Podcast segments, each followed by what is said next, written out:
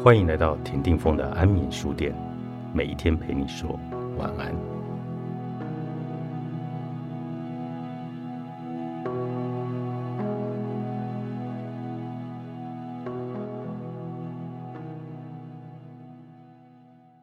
充满正能量和从容不迫的人，他们的气场很特别。气场指的就是围绕在一个人周遭的能量或特殊的氛围。它不是一瞬间就可以营造出来的，而是反映了一个人的生活态度，待人处事宽容，对工作怀有热情，体态端正，身体健康，这些良好的习惯堆叠造就出来的氛围，正是一个人的美丽所在。像这种正向的气场和正能量，上了年纪后就越来越难维持了。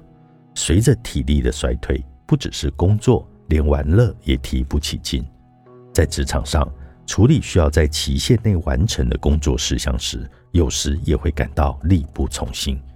如果还要兼顾育儿工作，在家里也无法真正的休息。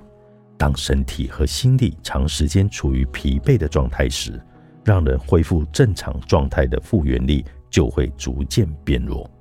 遇到危机时，让我们不会陷入崩溃，挺过难关的心理激励。也会开始的来衰退。反之，那些精神饱满、笑容满面的人，总是满怀喜悦，并且充满了活力。看到他们面露笑容的样子，也会不由自主的想帮忙，想和他们一起共事。当我们能够提升复原力，自然就能够维持在一定的能量水平。一开始到美国总部上班的时候。办公室的气氛让我稍微有点压抑。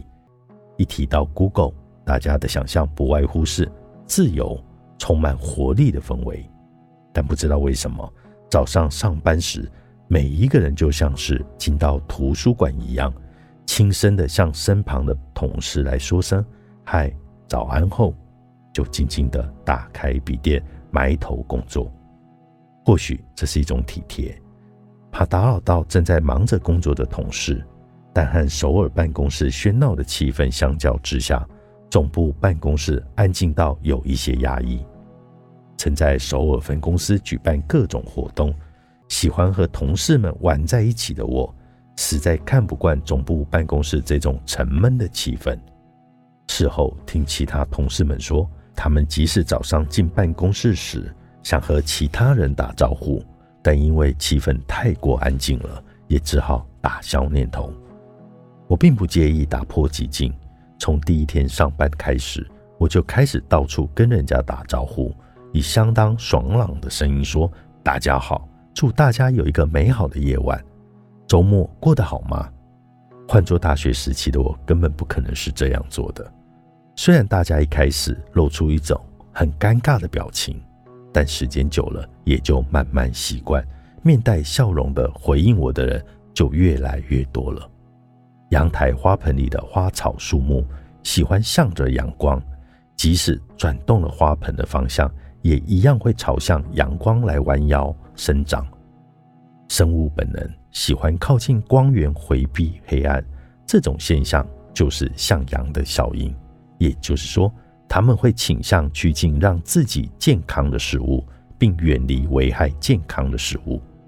而这种向阳的效应不仅适用于个人、公司，也适用于整个社会文化。大家会倾向于朝着让自己变得更积极的方向来前进。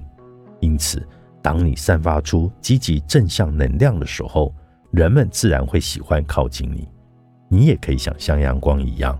在生活中持续的创造源源不绝的正能量，来成为人群中的焦点，让大家围绕着自己打转吗？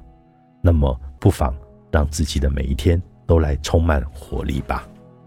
公关总监的职场慢慢爬成功学，作者郑经庆书，彩石文化出版。